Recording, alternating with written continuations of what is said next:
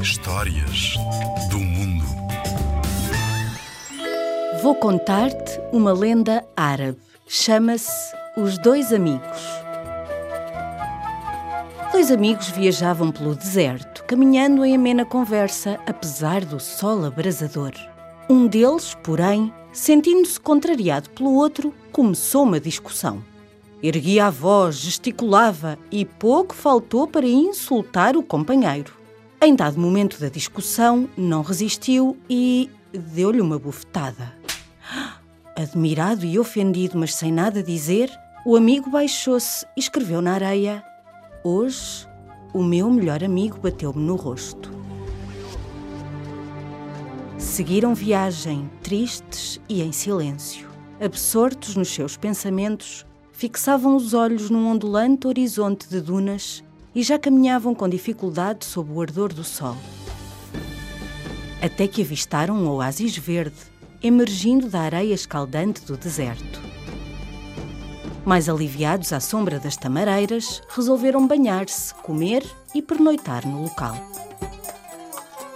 Afastou-se um para recolher galhos com que pretendia acender um pequeno fogo. E o que tinha sido esbofeteado despiu-se, mergulhou na lagoa do oásis e começou a refrescar-se.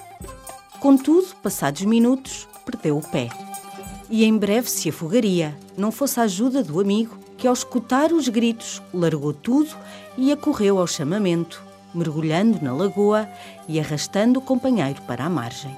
Quando ao fim de algum tempo este se sentiu recuperado, pegou num estilete, dirigiu-se a uma pedra e nela escreveu: Hoje, o meu melhor amigo salvou-me a vida. Intrigado, o outro perguntou: Por que é que depois de te bater, escreveste na areia e agora que te salvei, foste escrever na pedra? A sorrir, o primeiro respondeu: Quando um grande amigo nos ofende, devemos escrever na areia onde o vento do esquecimento e do perdão se encarrega de apagar as palavras. Quando, porém, faz por nós alguma coisa de verdadeiramente nobre, ah, aí devemos gravar as palavras que o recordam na pedra da memória e do coração, onde nenhum vento do mundo as poderá apagar. E assim se acharam reconciliados. E comeram, beberam e conversaram alegremente.